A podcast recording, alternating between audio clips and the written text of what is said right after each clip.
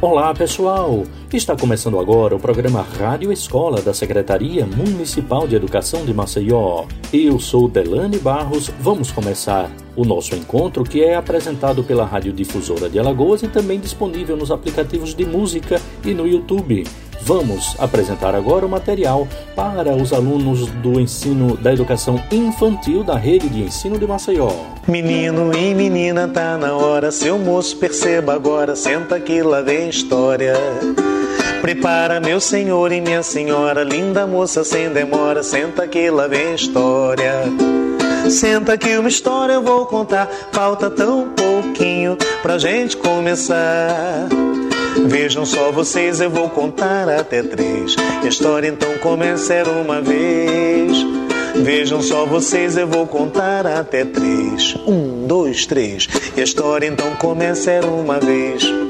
Menino e menina, tá na hora. Seu moço, perceba agora. Senta que lá vem história. Prepara, meu senhor e minha senhora. Linda moça, sem demora. Senta que lá vem história.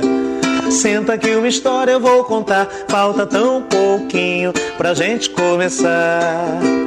Vejam só vocês, eu vou contar até três. A história então começa era uma vez. Vejam só vocês, eu vou contar até três. Um, dois, três. A história então começa era uma vez. E era uma vez. Olá, crianças, tudo bem com vocês? Aqui quem está falando é a professora Claudiana e hoje eu trouxe mais uma história para contar chamada A Cor de Coraline. Texto e ilustração de Alexandre Rampazzo. A editora é Rouco Pequenos Leitores. Vamos ouvir agora? Coraline, me empresta seu lápis cor de pele? Foi isso que o Pedrinho me perguntou. E eu fiquei assim, meio com cara de lagosta, olhando para a cara dele olhando para minha caixa de lápis com 12 cores, olhando a cor da minha pele. Um ponto de interrogação enorme ficou rodopiando na minha cabeça. Me empreste o lápis cor de pele? O que ele queria dizer com isso? Primeiro imaginei que qualquer aluno da escola que tivesse uma caixa de lápis de cor de 18, 24 ou 32 cores talvez ficasse com a cabeça ainda mais confusa com a pergunta do Pedrinho. É muita cor, né? Que sorte ter uma caixa de lápis de cor somente com 12 cores. Lápis de cor e pele? De qual pele será que o Pedrinho estava falando? Logo pensei em dar o lápis verde, só para ver a cara do meu amigo.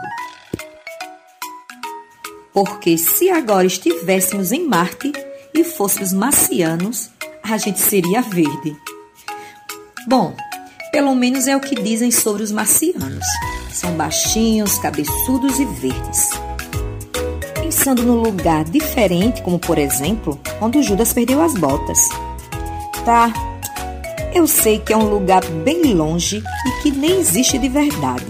Mas se existisse, comparando com Marte, seria logo ali na esquina Fiquei pensando, se alguém nascesse num lugar diferente assim, teria uma cor de pele diferente também. Nem sei que cor seria essa, mas emprestaria vários lápis de uma só vez para o Pedrinho para que ele ao menos começasse a pintar uma cor de pele tão diferente assim. O Pedrinho continuava ali olhando para minha cara, com a mão estendida, esperando o lápis e eu olhando para a caixa de lápis e o lápis amarelo olhando para mim. Imaginei então como seria se fôssemos peixinhos dourados. Tá, eu sei que peixinho dourado é dourado, mas minha caixa de lápis de cor só tem 12 cores, lembra? E quando tenho que pintar peixes dourados, uso lápis amarelo. Você não? Então seria este lápis que eu emprestaria para o Pedrinho. Comecei a gostar da brincadeira e pensei num país de envergonhados, onde todo mundo seria vermelho de vergonha, ou poderia ser vermelho de raiva. O lápis de cor de pele que eu emprestaria seria o vermelho, é claro.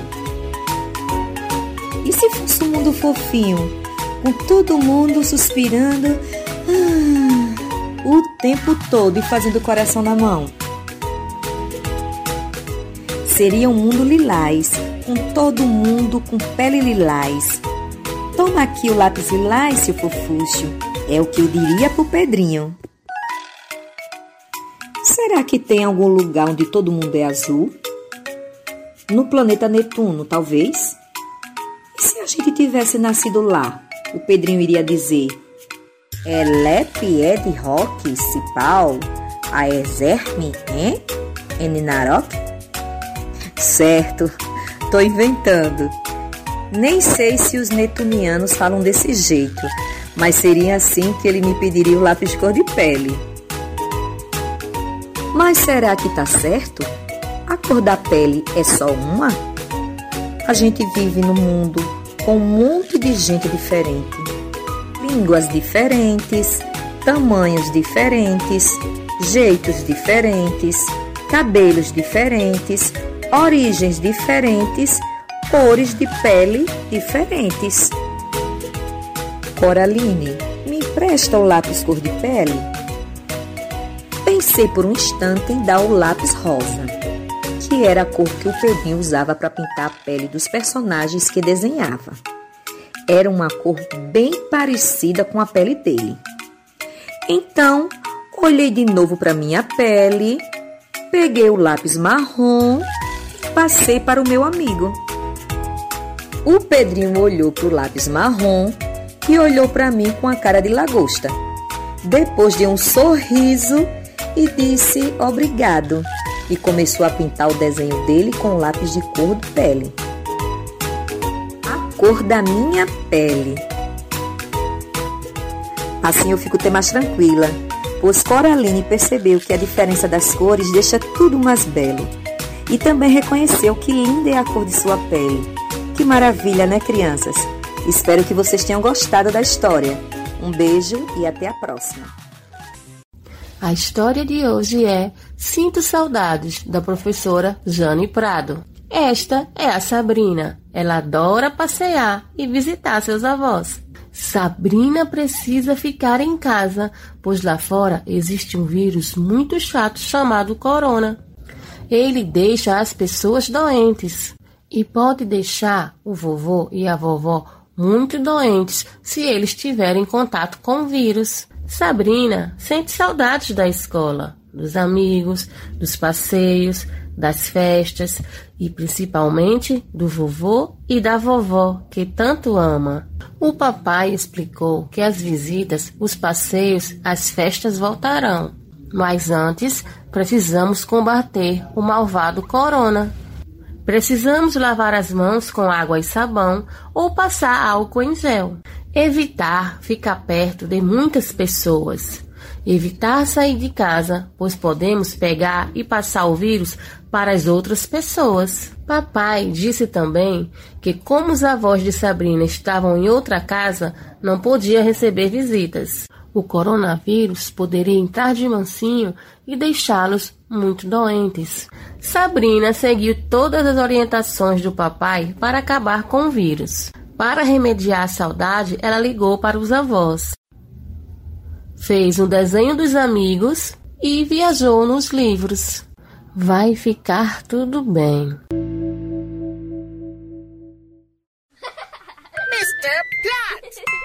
Olá, meus amores! Aqui é a tia Márcia da sala de leitura do Semei Maria de Fátima Melo com mais uma história interessante para vocês. A melhor família do mundo, de Susana Lopes. Vamos ouvir? Numa linda manhã de maio, Carlota estava brincando no jardim do orfanato quando a diretora a chamou na sua sala. Carlota, uma família te adotou. Virão te buscar amanhã, disse. Carlota cruzou os dedos e fez um pedido.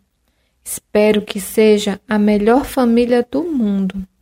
Nessa noite, Carlota não conseguiu dormir de tão nervosa e ficou pensando em como seria a família perfeita. Imaginou que seria dotada por Uma família de doceiros. Se fosse adotada por uma família de doceiros, moraria numa confeitaria.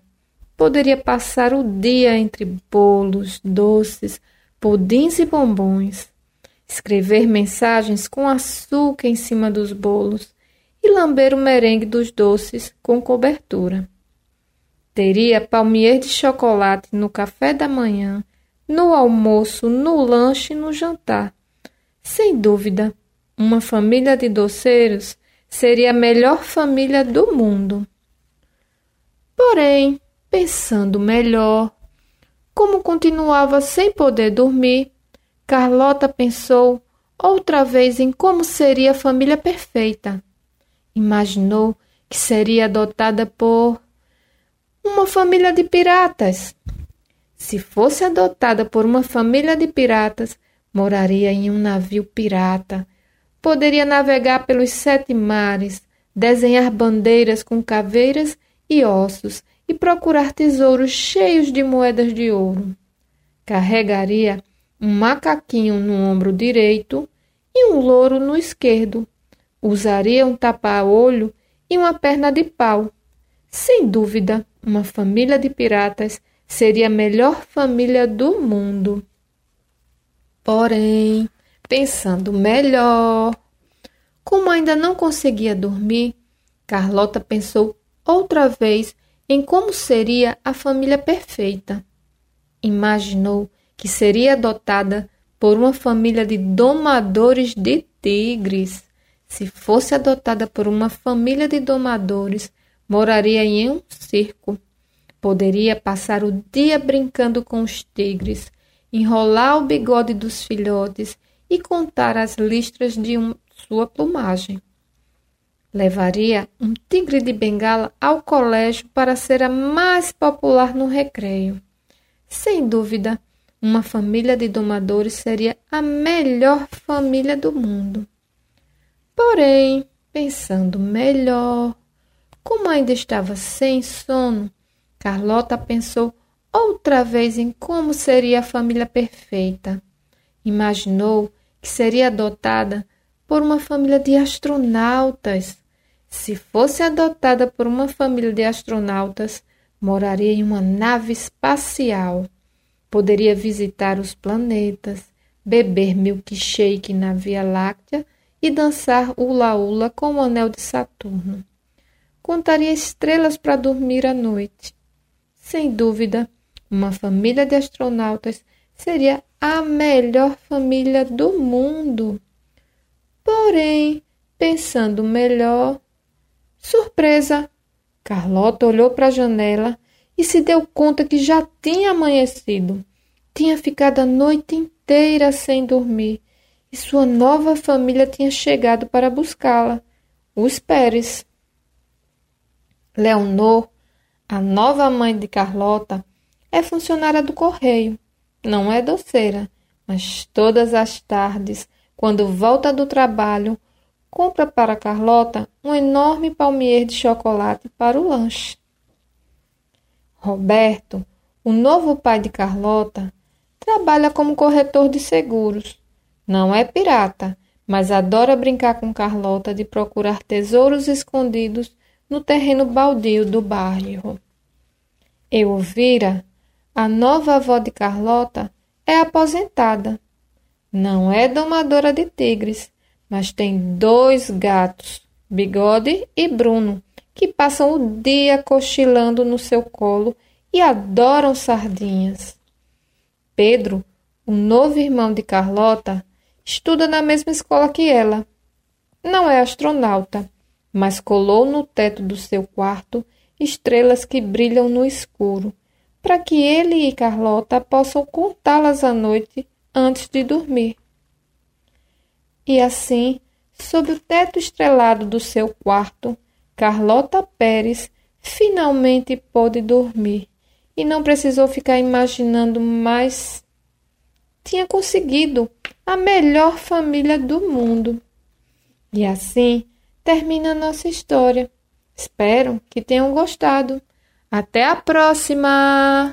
Muito bom o material elaborado para os pequenininhos da rede de ensino de Maceió. Agora é a vez das audioaulas, preparadas para os alunos do ensino fundamental da rede de ensino de Maceió. Vamos ouvir. Sejam todos bem-vindos a mais uma contação de histórias.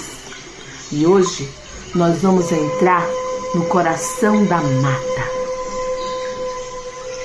Vamos trazer para vocês a lenda do Guaraná. Contando histórias em casa comigo, Mary Daisy. Vem. Há muitas luas atrás, na tribo Mauá, um casal de índio tinha um sonho. Um sonho que eles acalentavam por muitas luas. Ter um filho. Só que eles nunca conseguiram. Ainda ficava triste, tão triste, que pedia tanto a Tupã, o deus do trovão, que desse a ela esse menino. Tupã vendo que eles eram dignos de ter algo tão precioso, mandou um dos seus trovões. Numa noite de chuva, aonde os trovões, os trovões relampejavam no céu, ela engravidou. E luas depois, ela deu luz a um índio forte e muito bondoso. Ele era visto por toda a aldeia como um presente de Tupã. Todos tinham muito orgulho de ter esse índio na sua tribo. Ele, desde pequenininho, tinha um coração maior do que o céu. E sempre procurava, no meio da mata, frutas de todos os tipos para trazer para sua aldeia e agradar o seu povo. Os índios, os pais, orgulhosos daquele menino, enchiam o peito e diziam: Obrigada, Tupã, pelo carinho. Eita, Tupã nunca se arrependeu do que tinha feito. O tempo foi passando, aquele menino conquistou ainda mais a tribo, mas também despertou a inveja do espírito mau.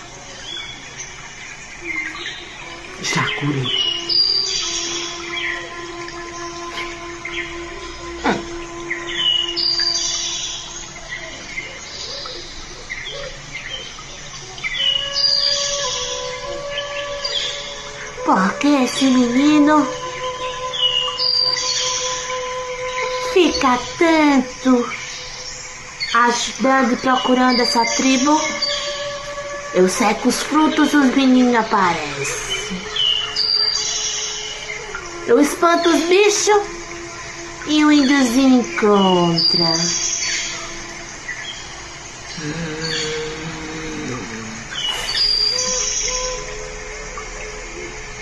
Eu já sei o que eu vou fazer.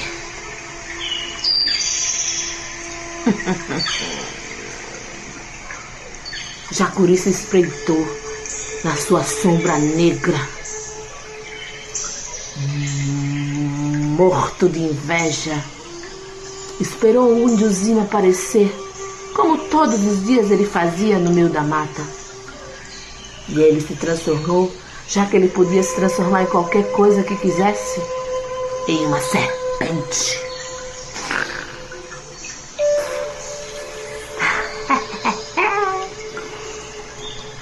Quando o índiozinho chegar,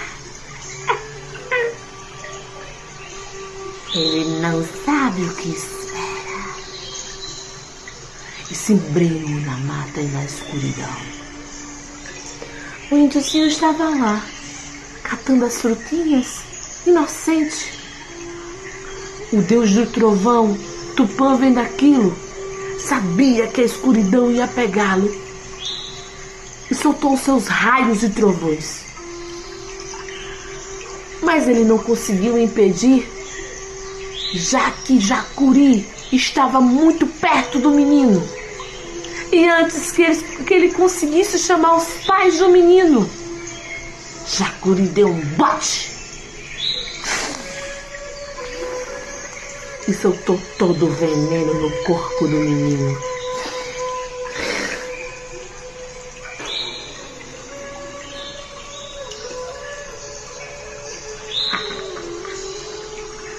Agora eu quero ver esse índiozinho salvar essa tribo. E fugiu. Assim como a cobra pressonhenta faz. Escondeu na escuridão. Os pais do menino nem imaginavam o que tinha acontecido. Na aldeia estava tudo nada do índiozinho. A noite chegou, a lua brilhou no céu e nada do índiozinho. Os pais começaram a ficar preocupados. Aonde está o meu menino? E foram para a mata procurar. Chamaram alguns guerreiros e juntos os índios e os pais foram para a mata. Quando chegaram no meio da mata, Tupã, já sabendo o que eles estavam procurando, soltou um raio no céu Tam! E iluminou aonde estava o menino.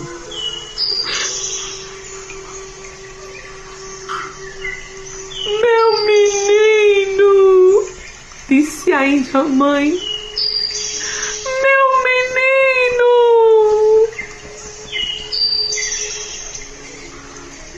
Tupã, vendo o choro daquela mulher, se transformou em uma visão e disse: Peguem os olhos do menino e enterrem nessa terra fértil. E o seu corpo queimem como um guerreiro E assim foi feito. Separaram os olhos do menino de seu corpo. Quando a mãe enterrou e o pai, os olhos do menino na terra, suas lágrimas caíram de dor e sofrimento. E o corpo do menino, como um guerreiro, foi queimado. Aquelas lágrimas não foram em vão daquela terra surgiu uma planta que tem por nome de Guaraná. Os olhos do menino se transformaram fruto, por fora preto e por dentro branco. O Guaraná virou um dos frutos mais fortes e poderosos. Assim como esse menino que fazia de tudo por aquela tribo para ter força e agilidade. Esse fruto se transformava em pó.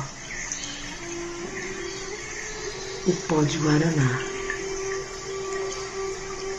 E esse pó era que dava força e energia para aquela tribo vencer o mal. Jacuri nunca mais apareceu. Teve medo de Tupã e da força do pó do Guaraná. E aquela tribo nunca mais foi invadida por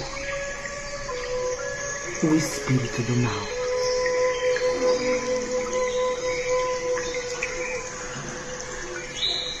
Obrigada por todo o carinho e até a próxima história. Dentro do coração da mata, no sertão, nas águas, no Brasil.